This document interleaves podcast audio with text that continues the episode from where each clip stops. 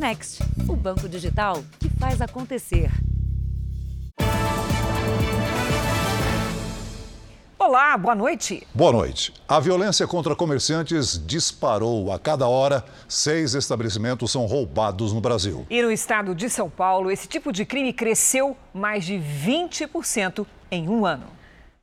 Essas imagens foram feitas na Santa Ifigênia, região comercial de São Paulo. Esses homens que estavam sentados na beira da porta de uma loja percebem que dá para entrar no local e conseguem, lá dentro, roubam o que está pela frente. Outras pessoas chegam, eles enchem um carrinho com aparelhos roubados e fogem. O Marcos, que é funcionário da loja de aparelhos para segurança residencial, ficou indignado. É, eles entram, no caso, porque são usuários de droga, não tem noção dos valores, né? Começaram a levar caixa vazia, produtos, né? E era para ter, se tivesse conhecimento, conseguiria levar até mais. Nesta pequena venda de ovos, os assaltantes entram de arma em punho e rendem a funcionária que almoçava. Eles levam todo o dinheiro e um celular. Nessa loja de materiais de construção, a funcionária é rendida pelo homem armado com uma faca. Ela fica amarrada no chão, enquanto o criminoso foge levando o dinheiro. No centro da capital paulista, esse mercado foi invadido por moradores em situação de rua. A polícia vem, mas não consegue conter os saqueadores, que fogem. Essa onda de assaltos se espalhou pelo país. No ano passado, houve um aumento de 6,5% nesse tipo de crime, mas em São Paulo a situação é pior. O crescimento foi de quase 21%, o que dá uma média de 22 assaltos a cada hora em comércios pelo estado. Na loja do Aldo, algumas coisas mudaram por causa dos roubos. Ele teve que colocar arame farpado nos muros. Já os vizinhos instalaram cerca elétrica, câmeras e um deles emparedou até as janelas para evitar a entrada dos assaltantes. Constantemente, diariamente tem um assalto aqui de, uma maneira ou de outra. Insegurança total, sabe? É um, um sentimento muito forte. Uma medida simples capaz de salvar vidas. A faixa exclusiva numa avenida de São Paulo, por onde circulam 50 mil motos por dia, reduziu a zero o número de mortes. Mas apesar disso, centenas de motociclistas, a maioria jovens, ainda perdem a vida na cidade.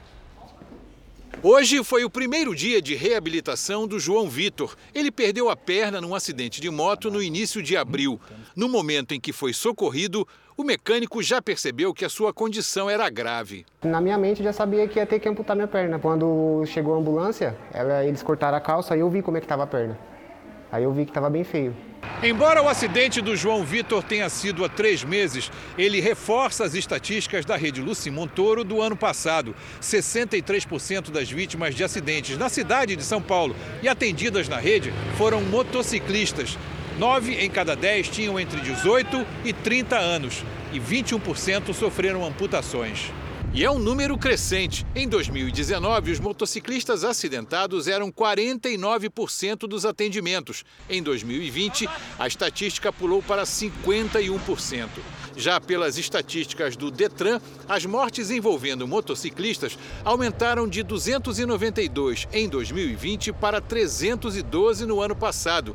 Em 2022 até maio, foram 152 mortes. Para diminuir os acidentes e as mortes, a Companhia de Engenharia de Tráfego da cidade de São Paulo criou em janeiro deste ano a faixa azul para motos. São 6 quilômetros de espaço entre faixas de rolamento de carros na Avenida 23 de Maio, por onde passam 50 mil motos por dia. Cinco meses depois, os resultados da sinalização de segurança entre as faixas de rolamento são positivos, segundo a CET. Não houve mortes numa via que registrava uma fatalidade a cada três meses.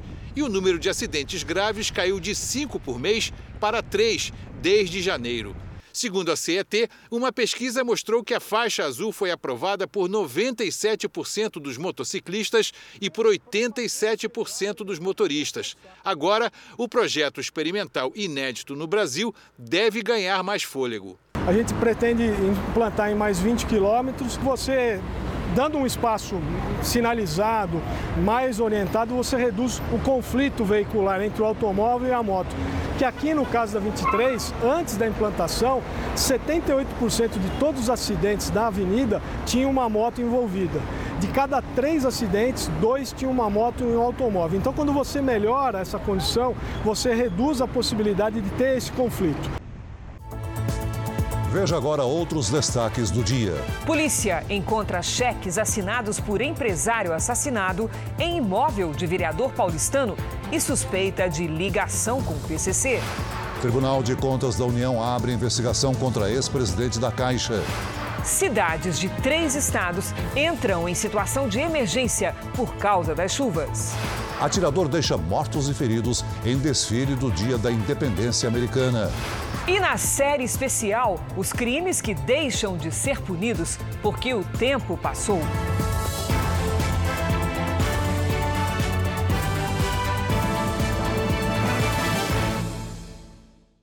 Oferecimento: Bradesco. Entre nós, você vem primeiro.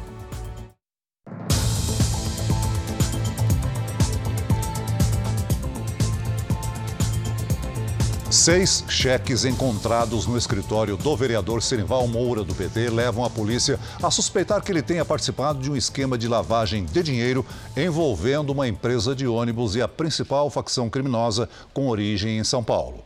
A reportagem é de Thaís Furlan. Foi durante as buscas da polícia no escritório e na casa do vereador Senival Moura que os investigadores encontraram este cheque. Ele tem o um valor de 10 mil reais. Repare que a conta é jurídica. Quem paga é a Transunião, empresa que opera no transporte público de São Paulo. Não há o um nome de quem poderia descontar o cheque. Uma das assinaturas do documento é de Adalto Soares, ex-presidente da empresa de ônibus, assassinado a tiros em março de 2020. A investigação indica que Adalto foi colocado no cargo pelo vereador do PT. Adalto seria um testa de ferro de Senival, ou seja, o representante do vereador no comando da cooperativa de transportes. O cheque encontrado no imóvel de Senival Moura comprovaria a tese da polícia de que Adalto fazia repasses mensais para o vereador, verdadeiro dono dos ônibus. Para a polícia, o crime contava também com a participação do PCC, que usaria a empresa de ônibus para legalizar o dinheiro ganho com o tráfico de drogas. Durante as buscas da polícia nos imóveis ligados ao vereador, os investigadores encontraram seis folhas de cheque, todas assinadas por Adalto Soares. Esse material está sendo analisado por uma força-tarefa aqui no Ministério Público, que vai investigar um suposto esquema de lavagem de dinheiro envolvendo o vereador Senival Moura. Segundo a investigação, Senival Moura e traficantes controlariam a Transunião. O vereador seria dono de parte da frota da empresa.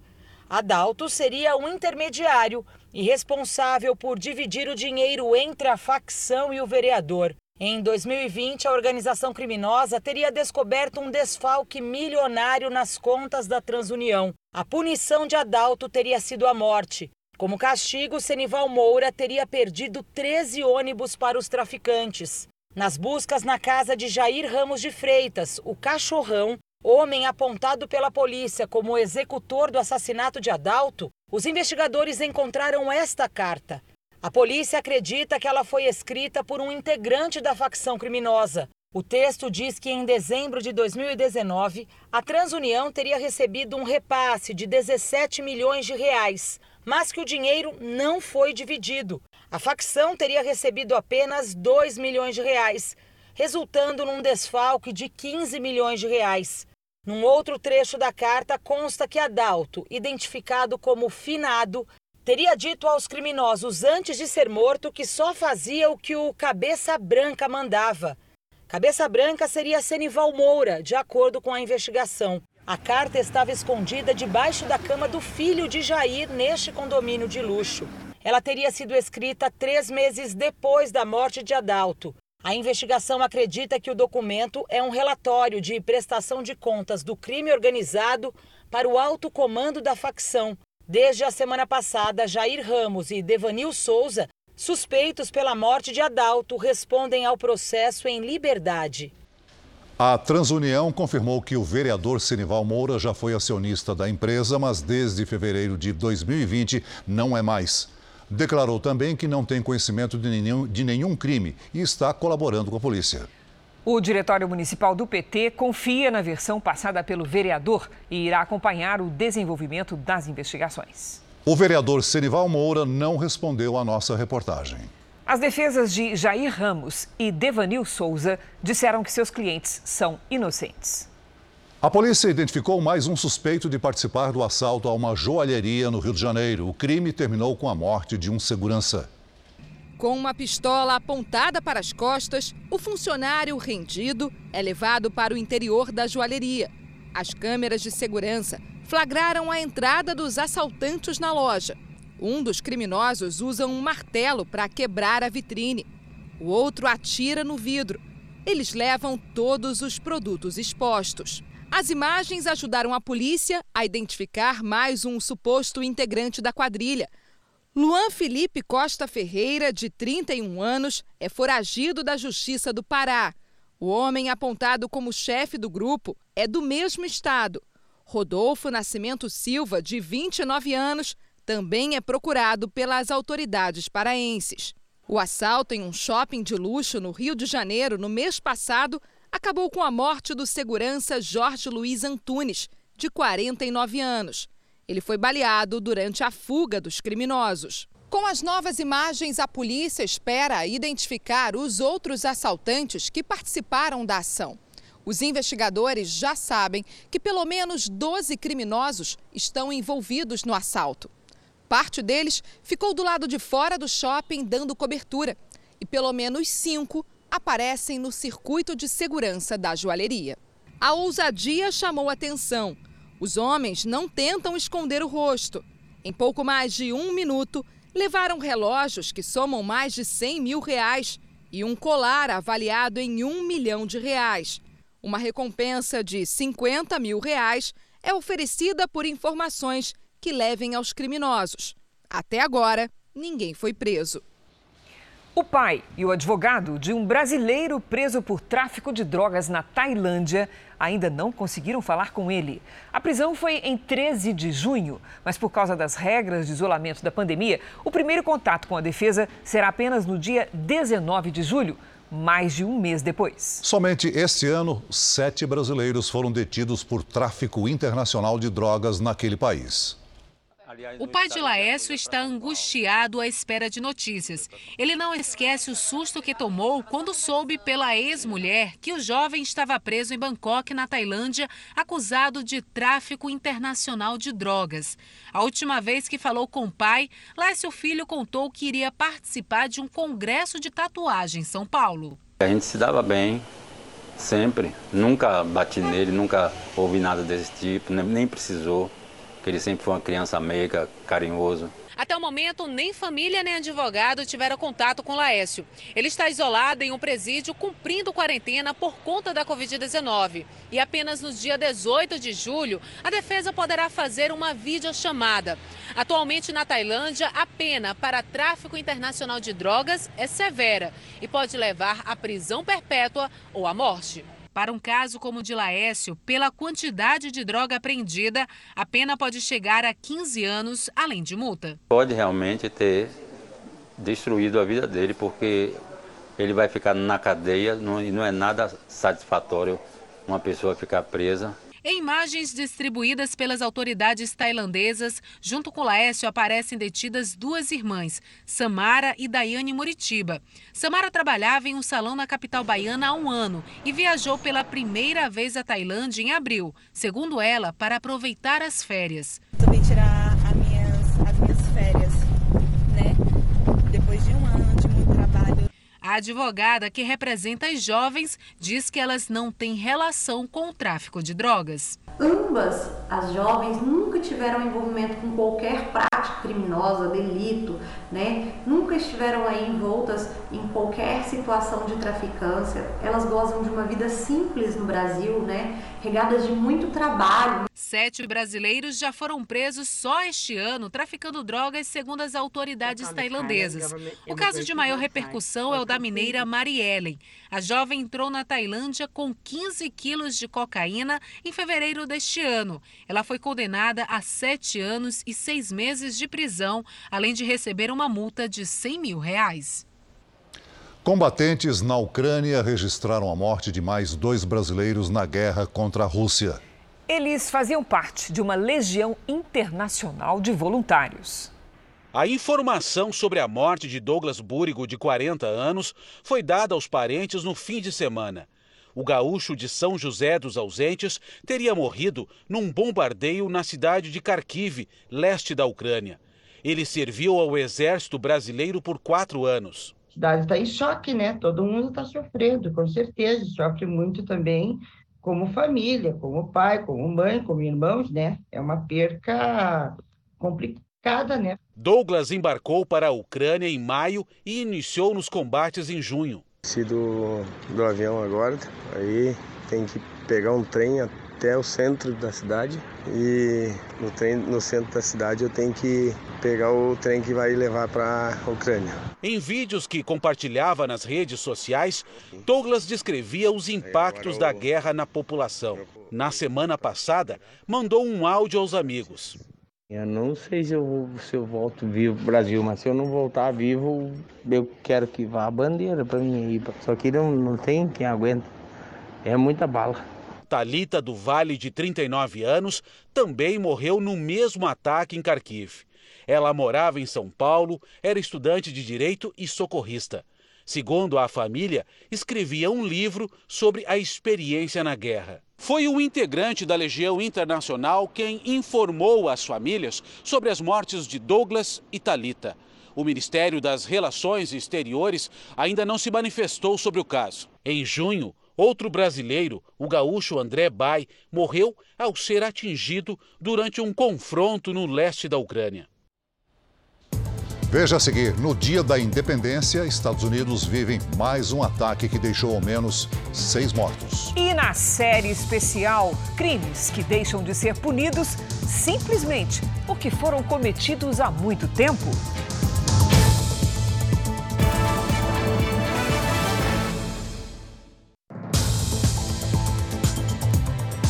Nos Estados Unidos, um tiroteio próximo à cidade de Chicago deixou ao menos seis mortos e 24 feridos. Uma criança está em estado grave. Foi durante uma comemoração do 4 de julho, que é o dia da independência do país. A polícia identificou um suspeito pelo crime. Ele ainda não foi preso e, segundo as autoridades, está armado e é perigoso.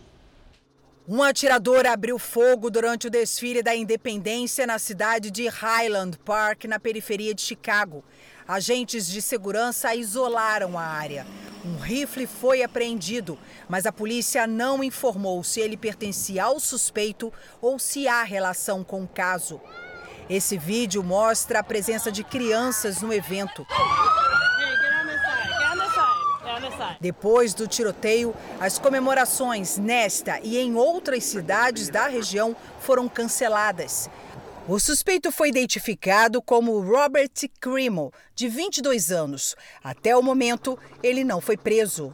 Testemunhas disseram que tudo aconteceu muito rápido e bem no início do desfile. Muitas pessoas chegaram a confundir o som dos tiros com fogos de artifício, que são tradicionais na comemoração de 4 de julho aqui no país. De acordo com a polícia local, os tiros foram disparados a partir de um telhado. O FBI, a Polícia Federal Americana, também investiga o caso. As autoridades pedem que as pessoas fiquem em casa. Dados de uma organização sem fins lucrativos mostram que esse é o tiroteio de número 308 registrado no país apenas neste ano. O governador de Illinois disse que conversou com o presidente dos Estados Unidos. Joe Biden prometeu apoio federal. O governador do estado vai ajudar financeiramente aqueles que foram afetados pelo tiroteio. A Polícia Federal Americana pede às pessoas que estavam no evento que enviem informações e imagens do desfile. O objetivo é ajudar nas buscas pelo suspeito, que continua desaparecido. A polícia dinamarquesa não considera que o ataque a um shopping que deixou três mortos e quatro feridos no fim de semana seja um ato terrorista. O atirador foi preso e está em uma ala voltada para detentos com doenças mentais.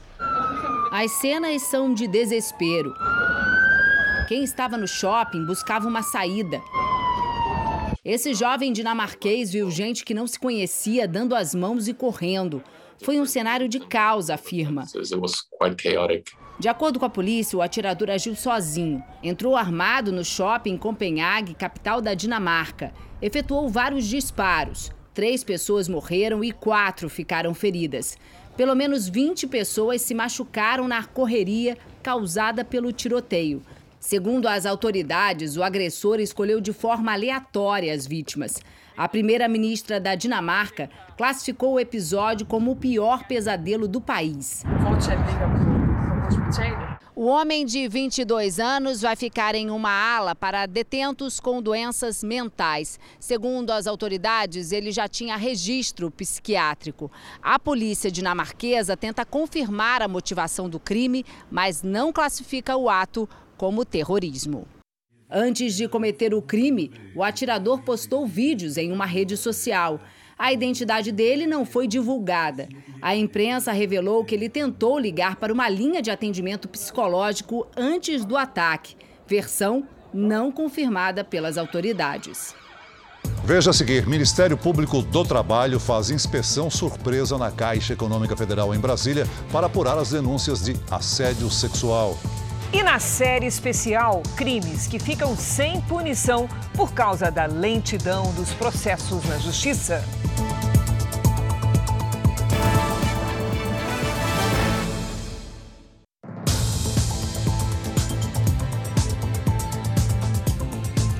Seis pessoas foram presas durante uma operação contra crimes de lavagem de dinheiro e furto de energia elétrica nas regiões de comércio popular do centro de São Paulo. O esquema criminoso gera prejuízos de mais de meio bilhão de reais aos cofres públicos por ano. Os suspeitos montavam a rede elétrica ilegal em postes improvisados e até árvores quando foram presos em flagrante.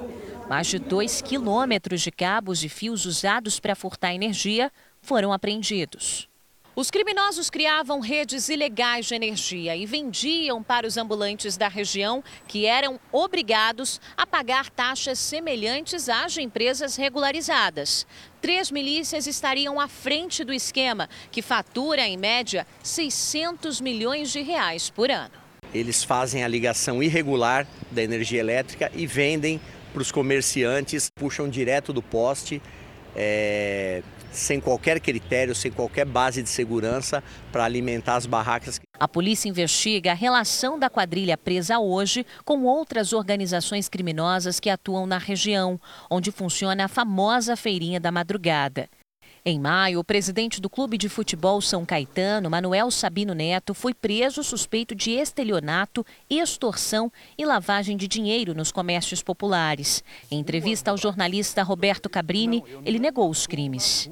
Em resumo, o senhor nega extorquir? Nego. Nega ameaçar? Totalmente. Nega vender espaços? Nego. Nega vender segurança? Nego. Nega o uso de força? Nego. Segundo a polícia, além da energia elétrica no valor de 50 reais, os grupos ilegais chegam a cobrar dos ambulantes cerca de R$ 4.500 por semana para garantir aluguel, taxa de associação ao esquema e segurança. A cada seis meses também seria cobrado uma taxa de recadastramento, 5 mil reais. Na verdade, é uma cooperativa né, é, de fachada que eles utilizam para exigir dinheiro dos ambulantes do comércio informal aqui na região. É um grupo muito violento, eles se utilizam de força, eles se utilizam de ameaça, eles se utilizam de todos os recursos para amedrontar os comerciantes da região e fazer com que eles é, sejam coniventes. Sete pessoas morreram em um acidente numa estrada em Constantina, no Rio Grande do Sul. De acordo com a Polícia Rodoviária Federal, um caminhão e uma van bateram de frente. As vítimas eram pacientes que iriam fazer tratamento de saúde numa cidade vizinha, entre elas um bebê de apenas dois meses. O motorista da van também morreu. O do caminhão se feriu e está internado. O trânsito ficou completamente bloqueado. A Polícia Civil investiga se houve imprudência. A energia está mais cara a partir de hoje em São Paulo e no Tocantins. É por causa da data dos contratos das concessionárias que prevêem reajustes anuais. Outras 22 empresas de energia já pediram autorização para também aumentar as tarifas em todo o país. Em uma casa com dois adolescentes apaixonados por televisão e videogame e uma pré-adolescente que adora tomar banhos demorados, mesmo no chuveiro elétrico, economizar energia é bem difícil. Eu fico na porta do banheiro, eu fico batendo, olha, já deu horário, sai do chuveiro, porque senão depois eu não consigo pagar energia elétrica. Se antes a Kate já tentava controlar o uso de aparelhos eletrônicos e do chuveiro em casa, agora ela vai pegar ainda mais no pé das crianças. É que a partir de hoje as contas de luz luz ficam mais caras aqui no estado de São Paulo. Em 24 municípios que são atendidos pela mesma distribuidora, os reajustes serão de cerca de 10% para as residências e de 18% para grandes comércios e indústrias. O aumento foi autorizado na semana passada pela Agência Nacional de Energia Elétrica e não ocorre apenas em cidades paulistas. No estado do Tocantins, a semana começou com a energia elétrica em média 14% mais cara. 52 concessionárias do país pediram à ANEEL para reajustarem suas tarifas. 22 conseguiram autorização até agora. A alta vem semanas depois da aprovação de um projeto de lei que fixa o Imposto Estadual sobre Energia Elétrica, o ICMS, em no máximo 18%. A bandeira tarifária, que cobra mais pelo consumo quando as reservas estão baixas, está verde, ou seja, sem cobrança adicional. Se o ICMS não tivesse limite e se a bandeira não fosse verde, o impacto do aumento seria ainda maior para o consumidor. Esse especialista em energia explica a razão do aumento. Foram mais ou menos 60 bilhões por parte da, da ANEL, que está sendo distribuído em todas as distribuidoras para você reduzir o valor percentual do reajuste. Então, por exemplo, distribuidora que teria um reajuste de 20%, vai ter um reajuste de mais ou menos 10%. Algumas mudanças nos hábitos dentro de casa podem ajudar a reduzir bastante o consumo de energia, como acumular roupa para usar a máquina de lavar menos vezes, fazer o mesmo com o ferro de passar e tomar banhos mais rápidos. Balança, micro-ondas, forno tudo desligado. Nesta cafeteria na zona leste de São Paulo, a ordem é economizar energia. A gente decidiu trocar a fiação, né, e trocamos tudo as lâmpadas por LED, e essas mudanças nos levaram por conta mesmo do custo. A gente não pensa só na economia do comércio e no ganho do comércio. A gente pensa também no bolso do consumidor. Em Brasília, a Câmara começa a discutir amanhã o pacote de benefícios sociais que já foi aprovado pelo Senado. Os deputados têm pressa para votar o texto antes do recesso parlamentar.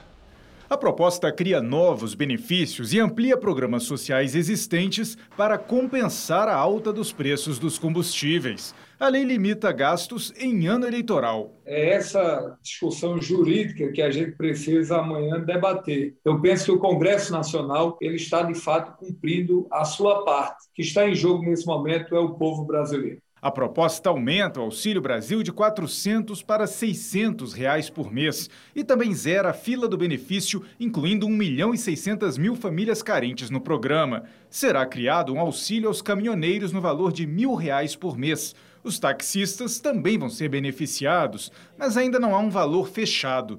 Para pagar estes dois benefícios, foi declarado estado de emergência. O Vale Gás foi ampliado para 120 reais a cada dois meses. E os estados também vão ser compensados pelas passagens gratuitas a idosos, no transporte público e pelas reduções de impostos sobre o etanol. As medidas vão custar pouco mais de 41 bilhões de reais e valem até o final do ano. Obviamente, isso precisa ser acordado com os líderes do governo, da oposição e com o presidente Arthur Lira.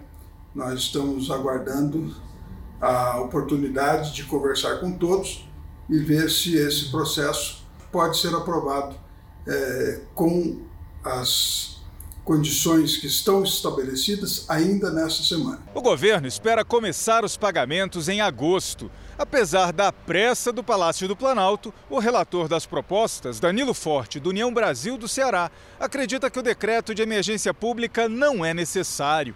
Além disso, o deputado pretende avançar em outra discussão e vai negociar com as lideranças a possibilidade de estender o auxílio combustível a motoristas de aplicativos.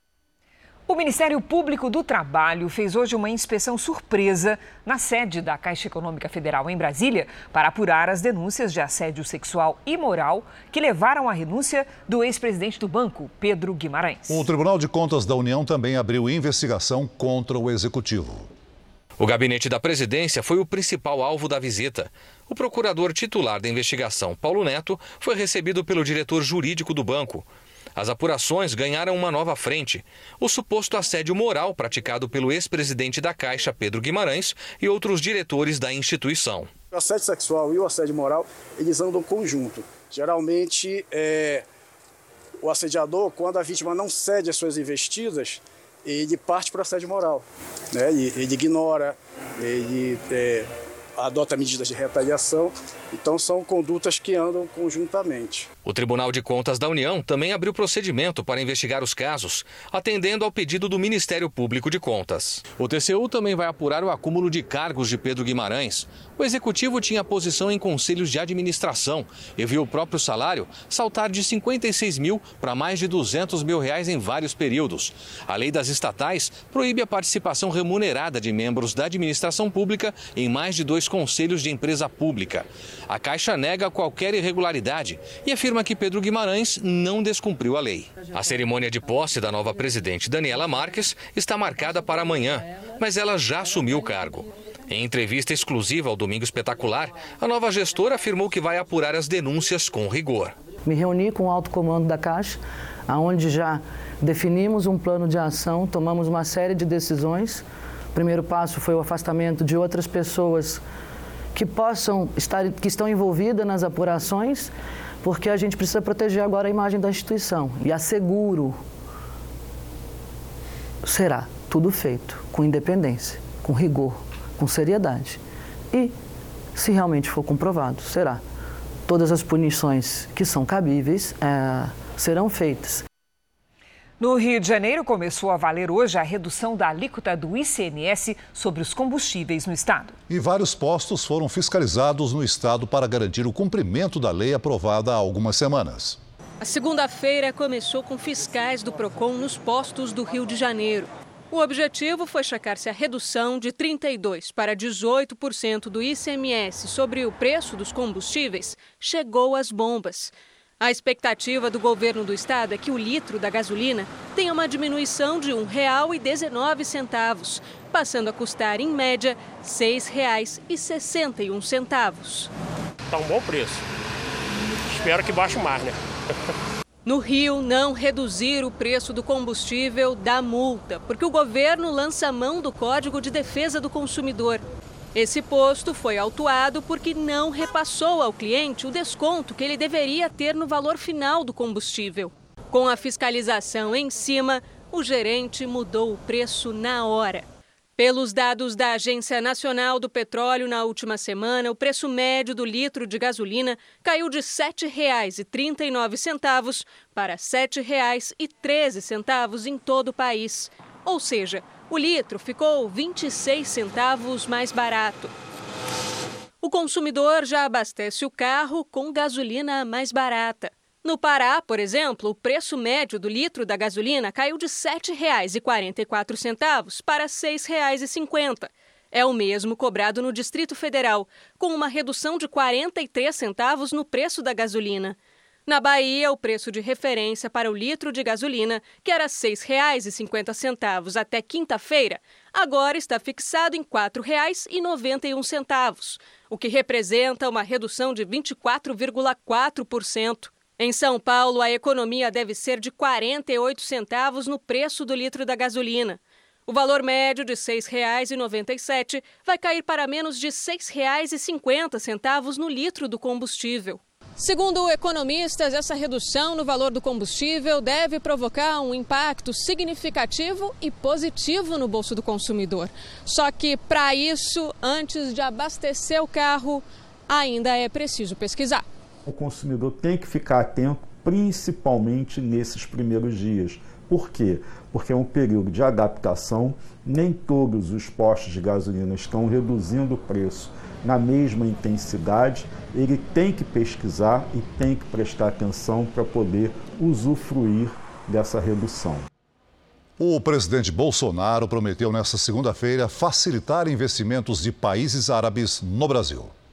O presidente participou de um fórum entre o Brasil e os países árabes. No discurso, ressaltou a parceria econômica entre as nações. O mundo árabe constitui, hoje, o terceiro maior mercado para o Brasil no exterior, atrás apenas da China e dos Estados Unidos. Em momento no qual a comunidade internacional busca soluções para garantir a segurança alimentar do mundo, o elo entre o Brasil e o mundo árabe se fortalece. Nos bastidores do governo tem sido grande a repercussão em torno da redução do ICMS para produtos considerados essenciais, como os combustíveis, nos estados. O presidente Jair Bolsonaro e os principais auxiliares avaliam que tem dado certo a estratégia de pressionar via opinião pública os governadores que ainda não diminuíram o imposto. Até o momento, apenas Piauí, Sergipe e Tocantins ainda não reduziram as alíquotas do ICMS. Como antecipou o Jornal da Record, Jair Bolsonaro não se encontrou com o presidente de Portugal, Marcelo Rebelo, nesta segunda-feira e se dedicou a agendas internas. O governo acompanha com atenção especial as movimentações no Congresso em torno da possível abertura de uma CPI do Ministério da Educação e da proposta que tramita na Câmara dos Deputados e amplia os benefícios sociais. O presidente Bolsonaro também convocou uma reunião com todos os ministros para amanhã desta terça-feira. Agora à noite, Mato Grosso anunciou a redução do ICMS sobre combustíveis. Com isso, 23 estados e mais o Distrito Federal já reduziram o imposto. Celso, não sei se já aconteceu com você, mas quando aparece dinheiro na conta e você não sabe qual a origem dele, cuidado. É porque você pode ser mais uma vítima do golpe do crédito consignado. E mais, ter feito um empréstimo sem nem saber disso. O telefone da Cecília não parava de tocar com ofertas de crédito consignado e ela nem tinha sido informada de que estava aposentada. Teve um dia que eu contei, foram 28 ligações, só no celular. Na vigésima eu tive que atender e, e pedir, pelo amor de Deus, para de me ligar, eu estou trabalhando. No caso de vazamento de dados, cabe uma ação na justiça contra o INSS. Nesse caso, quem que sabe que a pessoa está para se aposentar ou acabou de se aposentar? Só o INSS. Então, se essa informação vazou do INSS, a pessoa pode entrar com uma ação contra o INSS pedindo uma indenização. Um indicador disso é que a plataforma Não Me Perturbe recebeu mais de 3 milhões de pedidos de bloqueio de ligações indesejadas entre janeiro de 2020 e maio deste ano. De acordo com a Federação dos Bancos, em abril, 30 empresas foram punidas por fazer empréstimos fraudulentos, ou seja, sem que o aposentado tivesse pedido o dinheiro. A Sônia teve a maior dor de cabeça em sua aposentadoria. Não conseguia ligar para eles, né? Eu ligava, não, não era mais o banco. Até que eu cheguei num departamento lá qualquer que eles falaram: Não, você não quer o empréstimo? Eu falei: Não, eu não pedi. No aplicativo do INSS é possível fazer como a Sônia fez: bloquear os empréstimos consignados. E aí pararam as ligações, pararam, aí não tive mais nenhum problema. A gente já vem observando algumas mudanças nos sistemas exatamente para proteger os aposentados. Então, acho que a principal mudança que traz uma maior segurança para o aposentado é a possibilidade de entrar no aplicativo do INSS e colocar lá que ele não quer consignado em hipótese nenhuma. Além disso, se perder um documento, o aposentado deve fazer um boletim de ocorrência ou até publicar anúncio em jornal. É precaução, porque o golpe do empréstimo consignado sempre usa dados verdadeiros da vítima. O que é importante é entrar no registrato. Registrato é uma das páginas do Banco Central onde você consegue verificar todas as relações com todas as instituições financeiras que você tem e, eventualmente, questionar essa conta antes que ela vire uma ação de cobrança contra você e que isso acabe gerando alguma restrição de crédito no seu nome. Como você acabou de vir aí na reportagem, a Febraban, que é a Federação dos Bancos, tem detectado irregularidades em ofertas de crédito consignado. Já está conosco a Patrícia Lages, vamos conversar com ela. Pati, boa noite. De onde é que partem essas irregularidades? Boa noite, Cris. Celso, boa noite para você de casa. Essas atividades irregulares foram identificadas em empresas terceirizadas que prestam serviços para os bancos. São os chamados correspondentes bancários, que podem oferecer serviços como empréstimos e financiamentos. Locais que recebem pagamento de contas, por exemplo, como casas lotéricas e agências dos Correios, também são correspondentes bancários. Mas, no caso da oferta de crédito consignado, além do Código de Defesa do Consumidor, essas empresas precisam seguir a autorregulação adotada pela Febraban e pela Associação Brasileira dos Bancos. As irregularidades mais comuns são o assédio, ou seja, as ligações constantes oferecendo serviços, e a efetivação de empréstimos consignados sem o consentimento do cliente. Pati, o que, a gente pode fazer para ficar livre dessas ligações insistentes, incômodas e também da eventual dor de cabeça de ter um empréstimo que nunca pediu? Bota dor de cabeça nisso, né, Cris? Olha, uma medida simples pode ajudar a diminuir o assédio por telefone. Para bloquear o recebimento de ligações, cadastre gratuitamente os seus números de telefone, fixo e celular, nesse site aqui, nãomeperturbe.com.br.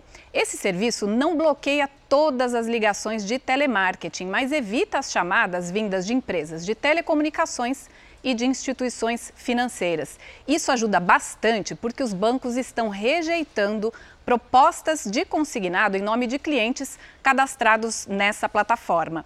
E também é importante ficar de olho no extrato bancário. Se houver crédito não solicitado, informe imediatamente o banco e peça o cancelamento da operação. Cris. Não me perturbe.com.br. Isso aí. Obrigada, Paty. A chuva dos últimos três dias provocou destruição e morte em três estados do Nordeste. Em Pernambuco, 29 municípios foram afetados. 15 decretaram situação de emergência. Segundo a Defesa Civil, 1.100 pessoas estão desabrigadas e quase 6 mil desalojadas. Na cidade de Jaqueira, o rio Pirangi subiu mais de 2 metros. Perdi tudo, tudo, um bocado de tudo. Só não fogão. Um mutirão foi organizado para retirar a lama e o entulho. Um funcionário da prefeitura que ajudava nos resgates desapareceu no rio ao receber uma descarga elétrica. Em Alagoas, a chuva também causou a morte de um homem de 37 anos em União dos Palmares, na zona da Mata Alagoana. A região metropolitana de Maceió foi uma das mais afetadas pela enchente. 51 municípios estão em estado de emergência e, segundo a Defesa Civil, quase 57 mil moradores estão desabrigados. No Rio Grande do Norte, choveu nos últimos três dias mais da metade do esperado para o mês de julho. Em Natal, a Prefeitura decretou estado de calamidade. Avenidas ficaram alagadas. Um grupo de jipeiros saiu às ruas para ajudar no resgate. As famílias desabrigadas estão em escolas. A Defesa Civil atualizou para seis mortos em Alagoas. Nós vimos que mais de 50 cidades de três estados do Nordeste estão em situação de emergência por causa dos temporais. Vamos saber como é que vai ser o clima na região nos próximos dias? Com a Lidiane Sayuri. Boa noite, Lid. Segue a chuva forte por lá? Infelizmente, sim, viu, Cris? Boa noite para você, Celso, para quem nos acompanha. As imagens de satélite mostram muitas nuvens carregadas sobre as regiões norte e nordeste. A quantidade de água deve provocar novos alagamentos e deslizamentos. No norte, a chuva pode causar transtornos para as populações do Amazonas, Pará e Roraima. Já nas áreas claras do mapa, previsão de sol e baixa umidade do ar. O tempo seco aumenta o risco de queimadas. Em Porto Alegre, máxima de 22 graus. Faz 31 em Campo Grande, no Rio de Janeiro e em Fortaleza. E até 33 em Porto Velho. Semana de sol sem chuva na capital paulista. Terça e quarta, com máxima de 27 graus. Depois esquenta mais. Tempo Delivery. O Rafael está de olho na previsão para Cajamar, que é a região metropolitana de São Paulo. Vamos lá, Celso. Oi, Rafael. Se você for sair de casa cedinho, pegue um agasalho, mas vá com uma blusa leve por baixo, porque a tarde esquenta e não chove. Na terça e na quarta faz até 26 graus. Na quinta-feira, 27. O Vitório está de férias em Maracanaú, Ceará. Opa, que delícia, hein? Vitória, é o seguinte, olha, suas férias serão quentes, mas regadas também com pancadas de chuva. Nos próximos dias pode chover a qualquer hora. É chuva rápida e que não espanta o calor de 32 graus na terça até 33 na quarta e 31 na quinta. Participe do Tempo Delivery pelas redes sociais. Mande uma mensagem com a hashtag você no JR. Celso, Cris, até Por amanhã. enquanto, o inverno mandou lembrança, né, Liz? Sim. Obrigada, até amanhã. Até amanhã, Lid. O atacante Gabriel Jesus foi contratado pelo Arsenal da Inglaterra. A imprensa britânica afirmou que o jogador brasileiro foi negociado pelo equivalente a 290 milhões de reais. O atacante de 25 anos jogou por cinco temporada, temporadas no Manchester City e conquistou 11 títulos. O Palmeiras, que formou o atleta, vai receber 20 milhões de reais pela transação. Olha, nem todo mundo sabe o que significa quando um crime prescreve. Pois é, praticamente todos lamentam quando isso acontece. Um crime prescreve quando quem o cometeu não pode mais ser punido, simplesmente porque o tempo passou. Esta semana, na série especial do Jornal da Record, histórias que parecem inacreditáveis de como a justiça, lenta demais, deixou de ser feita.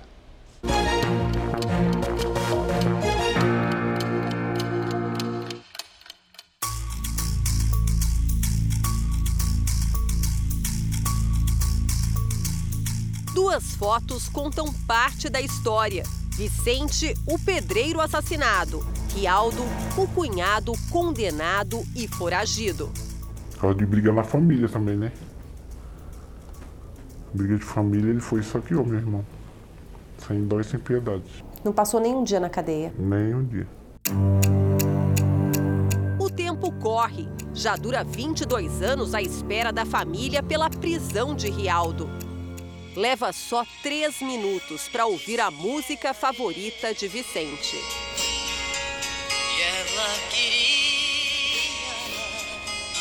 O irmão tá lá enterrado e aí ele tá fugindo numa boa, né? Por aí. Deve estar se divertindo, dando risada, tomando cerveja. E ele tá enterrado, né? Processo, com três volumes e centenas de páginas, está muito perto de ser arquivado para sempre. Que tal fazer a engrenagem do relógio voltar para entender como o Estado pode perder o direito de punir alguém por um crime cometido? O assassinato de Vicente aconteceu na casa dele, em São Paulo, no ano 2000. Rialdo fugiu. Mais de uma década depois, o cunhado, que nunca foi preso, foi condenado a oito anos de prisão. E mais uma vez o tempo correu. Em 14 de fevereiro do ano que vem, o assassinato de Vicente prescreve. A sentença perde valor e a busca pelo foragido será encerrada. É o que diz a lei. É o que está previsto no Código Penal.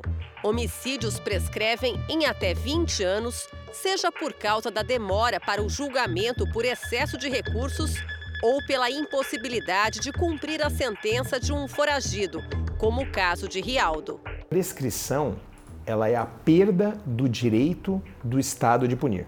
Essa pessoa, tecnicamente, ela não, como se não tivesse praticado o crime.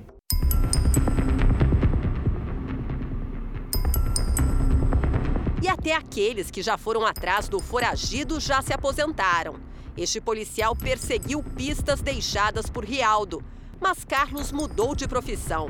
Hoje é advogado. Quando chefiava as investigações do setor de homicídios de Osasco, na Grande São Paulo, o policial tinha uma grande dificuldade no caso.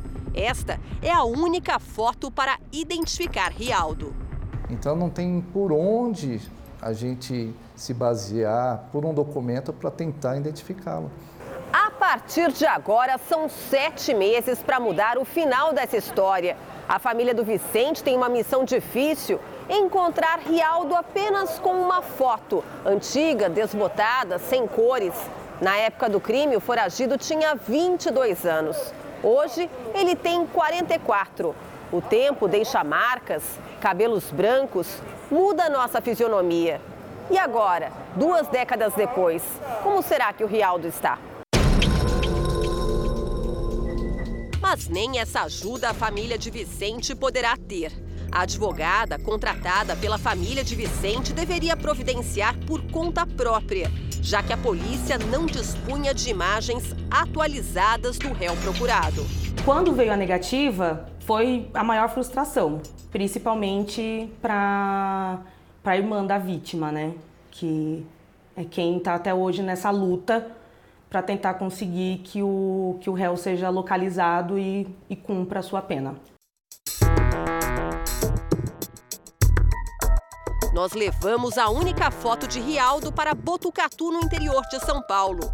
É lá que mora Idrelei, que se especializou em aplicar recursos de inteligência artificial em fotografias antigas.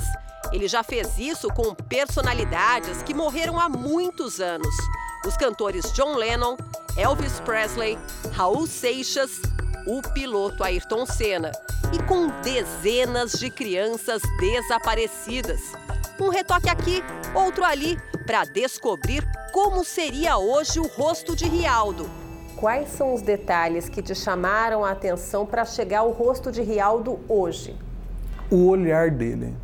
O olhar dele é, dizia ali tudo, sabe?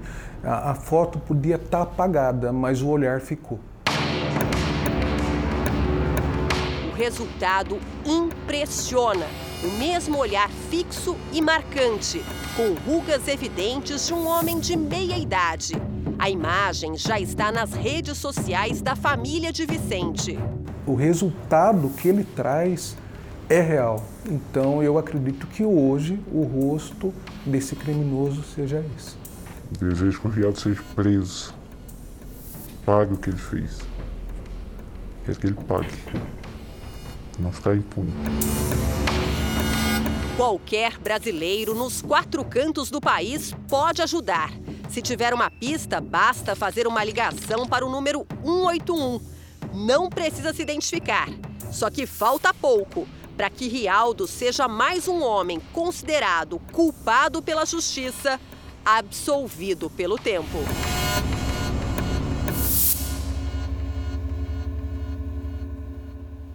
O Jornal da Record termina aqui. A edição de hoje na íntegra e também a nossa versão em podcast estão no Play Plus e em todas as nossas plataformas digitais. E à meia-noite e meia tem mais Jornal da Record. Fique agora com a série Todas as Garotas em Mim. E logo em seguida você assiste a Amor Sem Igual. A gente se vê amanhã. Até lá! Boa noite.